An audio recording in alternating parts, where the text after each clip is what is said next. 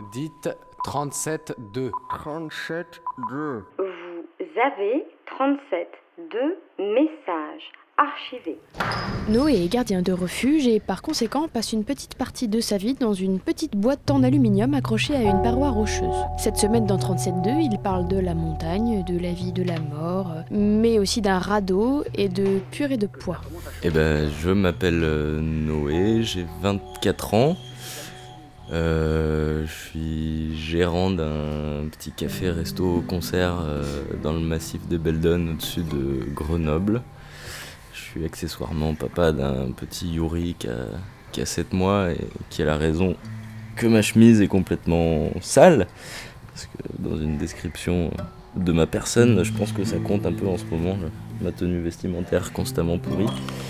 Par de la purée de courge, en l'occurrence ici. La montagne, ça me sort d'où? Ça me sort. euh, ben, j'ai euh, j'ai une famille, enfin, notamment du côté de mon père, qui euh, depuis, depuis, depuis tout gamin, enfin depuis qu'ils sont arrivés dans la région, vont en montagne. C'est un truc qu'ils qu'ils ont toujours pratiqué.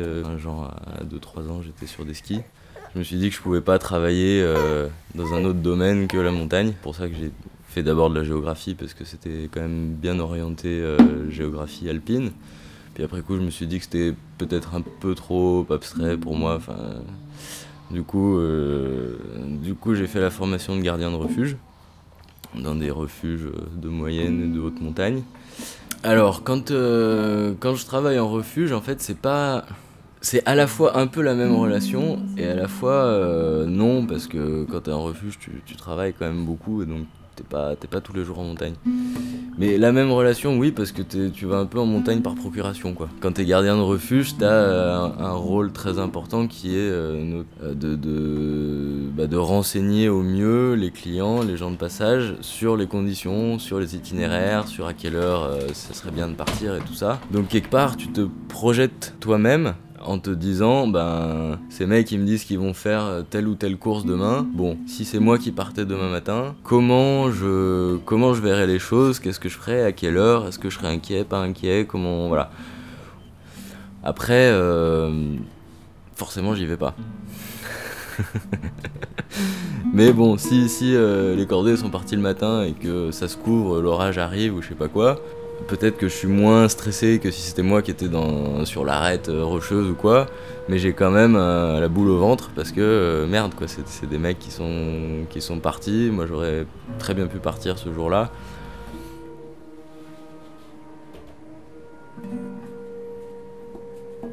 De toute façon, la, montagne, la nature est bien, bien plus puissante que nous et, et voilà quoi. Faut, je pense, jamais y aller en se disant que ça va être euh, easy baby, sinon c'est, le meilleur moyen pour. euh, Bah, douce mère nature, euh, c'est beau, il fait chaud, on est tranquille, ça, arrive, mais on va dire qu'on part jamais, même pour faire quelque chose de, facile, ou du moins facile pour son niveau technique, on se dit jamais, je vais chanter fleurette sur telle ou telle paroi, ou sur tel glacier, ou quoi, non, c'est on y va euh, presque gravement, en connaissance de, tous les risques objectifs, subjectifs et tout ça. Je pense pour résumer, quelque chose de, dangereux, de compliqué, d'hostile, d'inadapté à l'être humain. Et le plaisir, c'est, ben, mais ça je pense ça, date de la nuit des temps, hein, c'est d'essayer d'y aller quand même, euh, en prenant le moins de risques possible, en partageant ça avec des copains. Je veux dire que ce soit sur la mer, euh, dans, sous terre, euh, sous l'eau, enfin je veux dire tout- tous les hommes sont poussés à aller à des endroits où ils devraient pas y être quoi hein, au final. hein. Quand tu vois, je sais pas, des, volcanologues là, je me rappelle d'un couple qui s'appelle les Kraft je crois, qui descendent une espèce de canot pneumatique en métal des, coulées de lave euh, pour euh, leurs analyses scientifiques et tout ça, enfin je veux dire c'est pareil quoi. Et je pense que eux c'est un rêve de dingue en étant volcanologue de, naviguer sur une rivière de lave. ça peut paraître complètement stupide hein, mais c'est intéressant je trouve cette notion primaire ou primitif ou quoi parce que c'est peut-être aussi un peu un, euh, une idée de gosse quoi. On joue un peu, tu vois, les petits aventuriers. Enfin, le bébé, il va chercher à, grimper de plus en plus partout, euh, sur le canapé, sur la chaise, sur le machin, sur le truc, et puis un peu plus tard euh, sur la barrière, sur... euh, il va essayer de passer la tête à travers les, barreaux du balcon et tout ça. C'est... Ouais, c'est vraiment un truc de gosse. En montagne, on a essayé petit à petit ben, de, de faire euh, un sommet qui va prendre euh, 5, 6, 8 heures dans la journée, qui était euh, voilà, telle difficulté, telle difficulté. Et puis petit à petit, euh, ça va être des bambées de 12, 15 heures, puis petit à petit des bambées de 3 jours. Et puis c'est peut-être ça en fait, ouais. C'est peut-être un truc un peu de gamin. ouais. Montagne, c'est un sport de gamin. ouais, je bosse dans un monde d'enfants.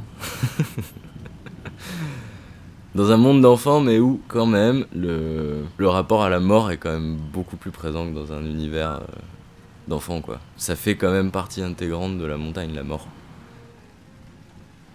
On y va, on voit, et puis euh, au fur et à mesure qu'on monte, on, décide, quoi. Bah, là, tout va bien, objectivement, euh, les conditions sont bonnes, tout le monde est en forme, tout le monde est content, tout le monde est motivé, bon, bah on continue. Mais au moindre doute, on fait demi-tour. Moi, ça m'est arrivé avec, euh, avec un copain avec qui pourtant je fais énormément de, choses.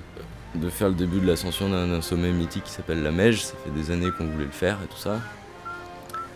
Et puis on a, commencé euh, no- notre ascension, tout ça. Puis je sentais qu'il y avait. Enfin, je sais pas, je, le sentais moins battant que, d'habitude, quoi.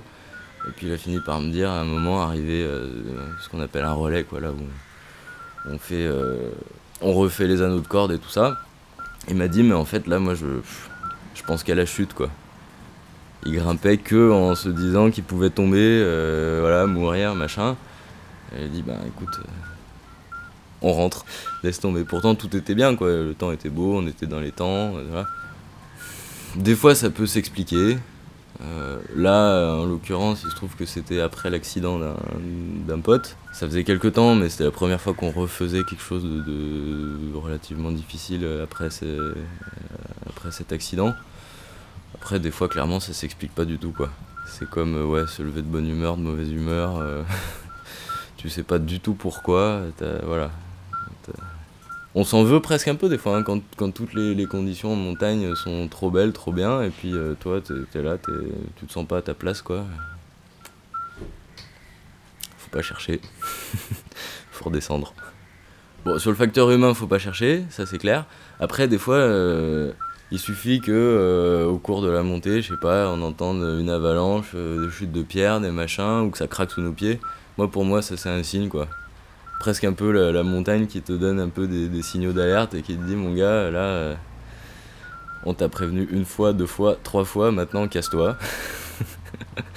Mais c'est presque une règle, je pense beaucoup, beaucoup d'autres personnes euh, en continueraient en se disant bah oui des fois il y a des avalanches, il y a des trucs, euh, voilà c'est comme ça quoi. Pour moi en général quand il, arrive ça, je, cherche pas à comprendre et je redescends quoi. Et c'est presque, euh, je sais pas, c'est presque un petit jeu de, de- de- enfin dans, dans, dans, ma passion de la montagne de me dire que la montagne est un peu, euh, un peu humaine quoi, un peu euh, et que quand elle veut pas, bah tu tu t'écrases quoi. T'es soumis total. C'est pas toi qui va gagner. L'arrivée au sommet, c'est. euh, on va dire que c'est c'est la moitié du plaisir. Parce que quand t'arrives au sommet, t'es trop content d'être au sommet, mais que t'as fait que la moitié du boulot. Parce qu'il reste la redescente à faire, et qu'en général, la descente est plus dangereuse que la montée. Souvent, c'est un moment relativement fort, hein, des fois même émouvant, quand ça fait des années qu'on projette de, faire cette montagne ou cette voie. Quand, quand on, est, on a bien calculé notre temps, tout ça, c'est le moment où on prend le temps de- de manger un morceau, de boire un coup. De... Mais d'un autre côté, on reste quand même toujours concentré, on relâche pas complètement la pression parce que euh, on va dire que le, la réussite et le plaisir est total quand on est euh, en vallée à la terrasse d'un café en train de boire une bière. Là c'est bon, on a, on a fait notre truc, euh, on est monté, on est redescendu, tout le monde est redescendu, tout va bien, on a pris le moins de risques possible, c'est bon. Si, si, on, si on voulait, euh, je sais pas moi, faire euh, un parallèle avec la musique par exemple, c'est comme un concert où il y a deux sets. On fait le premier set où en général on a un peu le stress, on attaque, tout ça, on est froid. On fait son premier set, bon, ça se passe bien, super, on arrive à la pause où là on va boire un, canon. Euh, Il y a une petite pause, on discute avec, un peu avec le public, tout ça, on est détendu, c'est cool, mais on a encore un set à assurer. Et faut pas, euh, faut pas se planter quoi. Surtout qu'on dit euh, souvent dans, la musique, le public retient le début du concert, la fin du concert quoi. Donc on sait qu'il y a encore un truc un peu, euh, un peu déterminant à assurer derrière. Des refuges de haute montagne, ça c'est ma, mes dernières expériences. Où là, euh, t'es à 3100 mètres d'altitude. Le refuge, c'est un cube d'aluminium attaché euh, à flanc de paroi. Enfin, t'as- c'est-à-dire quand tu sors euh, sur le tout petit bout de terrasse, t'as euh, 150 mètres de, On appelle ça le gaz en montagne, c'est 150 mètres de vide euh, euh, sous les toilettes. euh, euh, voilà, tu lèves la tête, t'as une paroi, tu regardes à gauche, t'as un glacier qui. qui- euh, on se lave quand on peut, quand il fait suffisamment chaud euh, sur la terrasse. euh, régulièrement, on dort dehors quand il y a trop de monde dans le refuge. Donc à 3100 mètres euh, sur, euh, sur la terrasse, dans un gros duvet, et puis euh, voilà, on passe la nuit comme ça. Mais moi, quand je faisais encore une fois beaucoup de montagne pour mon loisir, c'est un, aspect que j'avais envie aussi d'explorer, quoi, le fait de travailler en haute montagne. Comment, comment on se place, quel rapport on entretient malgré le travail, malgré les horaires, malgré le truc, bah, t'es pas là pour tes loisirs quoi.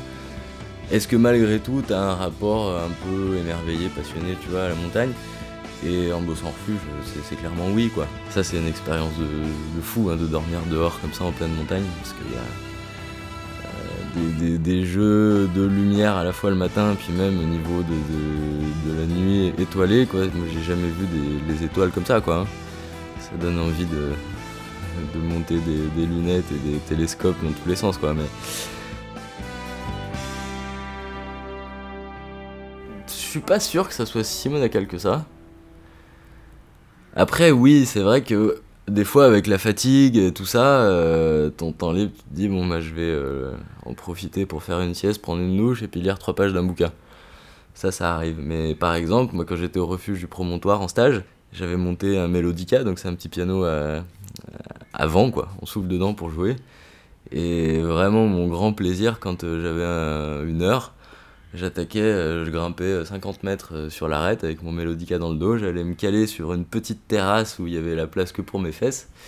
J'étais face à un énorme cirque de, de, de, parois euh, qui culmine à 4000 mètres, quoi. Je me calais là, puis je jouais une heure. Et là, c'était vraiment, le- c'était vraiment le kiff, quoi. Moi, c'est un truc, par contre, que j'aime beaucoup quand je bosse en refuge, c'est que après, la, la civilisation, en gros, me, me, fait envie, quoi. Je rêve d'aller euh, prendre un café en terrasse ou euh, d'aller me faire un ciné. Mais c'est presque de- le fait de se mettre un peu en marge de, tout ça, quelque temps, dans un cadre un peu austère, tout ça, qui après me fait vraiment... euh, J'ai envie quoi, de, retrouver un côté un peu plus euh, confortable et soft. Puis quand je suis dans le, le monde confortable et soft, après j'ai envie de, de, de me retrouver euh, paumé en montagne en refuge. Quoi. Mais tu veux qu'on parle de philosophie là Non, non, non, c'est euh, ultra complexe, je trouve, le- le- la passion de la montagne. Et je trouve aussi qu'elle évolue dans le temps. Moi, quand j'étais euh, ado et que je me suis mis vraiment à faire beaucoup, beaucoup de montagne, j'avais en tête de passer le diplôme de guide de haute montagne. Et du coup, là, j'étais un peu dans une quête de, de difficulté, de, de- un peu de, en plus, c'est l'âge, quoi, vers 17-18 ans, on essaye de se prouver euh, des choses, on essaye de...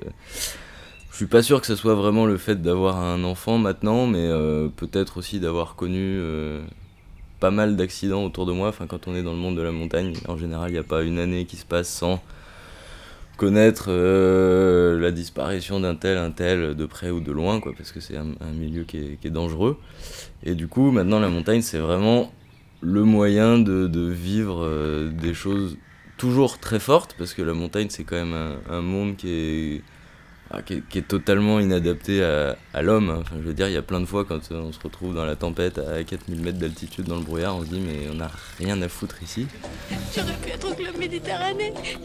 J'aurais rencontré quelqu'un qui aurait été super gentil avec moi, avec qui j'aurais fait du tir à l'arc, avec qui j'aurais fait de la plongée sous-marine. On, on aurait vécu quelque chose de très fort ensemble. Et puis il y a une dimension qui est ultra humaine, c'est-à-dire que euh, quand, quand on est en montagne, euh, on grimpe la plupart du temps au moins à deux, si ce n'est à trois ou quatre. Et euh, bah, en fait, on laisse, euh, on laisse tout, tout en bas. C'est-à-dire que on grimpe avec euh, un tel, un tel, un tel, mais on oublie complètement aussi euh, les, les catégories sociales, les religions, les, les orientations sexuelles. On, enfin, on oublie tout juste parce que on est dans ce, cadre super euh, dur, on réunit nos forces pour euh, grimper euh, ce sommet ou un tel un tel. Et en plus, ce que je trouve assez chouette, c'est que le, le- le- le symbole de la cordée, c'est que soit on va tous au sommet, soit personne n'y va, parce que la cordée fait 1. Et donc, moi je me fais souvent la réflexion que c'est un, modèle quelque part qui serait peut-être bien